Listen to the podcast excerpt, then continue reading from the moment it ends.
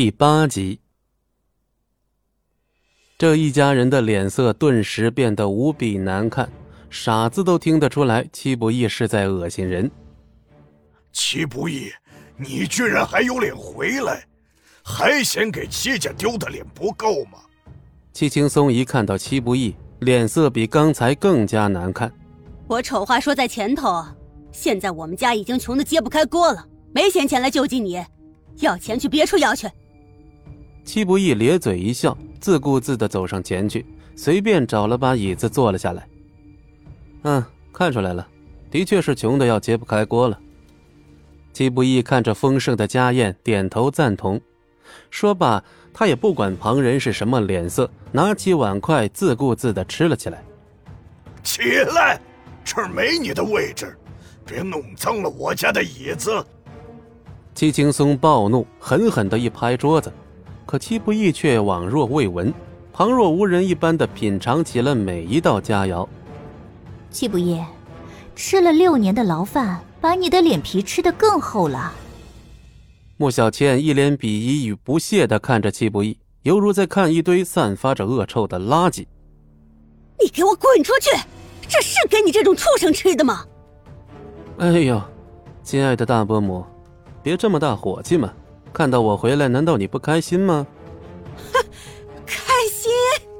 一看到你这张脸，我恶心的连隔夜饭都要吐出来了。哦，隔夜饭也能吐出来？哼，快让我见识见识！戚不易故作吃惊状，接着随手拿了个碗递给夏云平。夏云平瞳孔猛然一缩，甩手将碗打飞，摔了个稀碎。人都死哪儿去了？给我把他碰过的菜都给我倒了！哼，我们这种地位的人，怎么可能吃畜生吃过的东西？戚不义，就算你赖在这儿，我们也不会接近你这种畜生。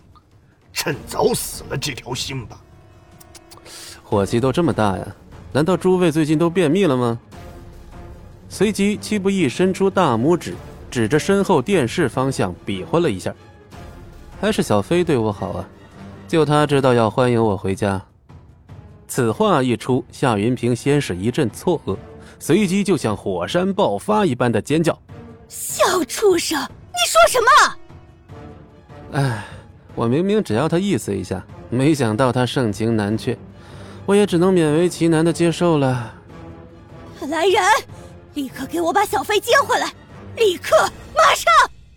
戚青松冷眼看着戚不义，用一副非常失望的语气说。小畜生，我还以为你在牢里能改过自新，没想到你居然变本加厉。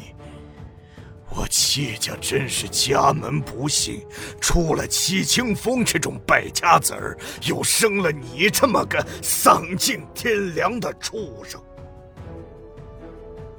改过自新，亲爱的大伯父。多年不见，您都变得这么幽默了啊！我戚不义何时需要改过自新啊？谁又有资格让我戚不义改过自新啊？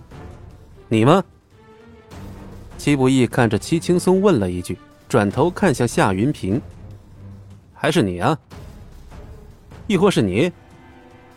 戚不义最后看向了莫小倩，他那仿佛蔑视一切的眼神，让莫小倩感觉。好像他才是那堆散发着恶臭的垃圾。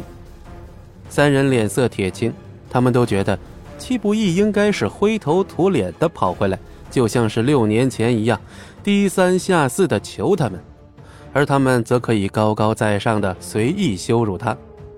但事实却和他们想的截然相反，戚不义根本就没把他们放在眼里。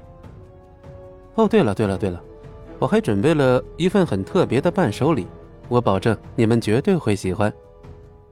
戚不义微微一笑，抬手打了个清脆的响指，随即几个工人吃力的搬着一副巨大的相框走了进来。老板，您要的东西送到了。好的，好的，辛苦大家了。戚不义点点头，起身走了过去，亲手揭开了包裹着相框的白布。只见这巨大的相框中，整齐的排列着许多照片。宛如一幅照片墙一般壮观。各位，区区薄礼，略表心意，还请笑纳。戚不义的笑容宛如春日阳光那般绚烂，还做了个很优雅的动作。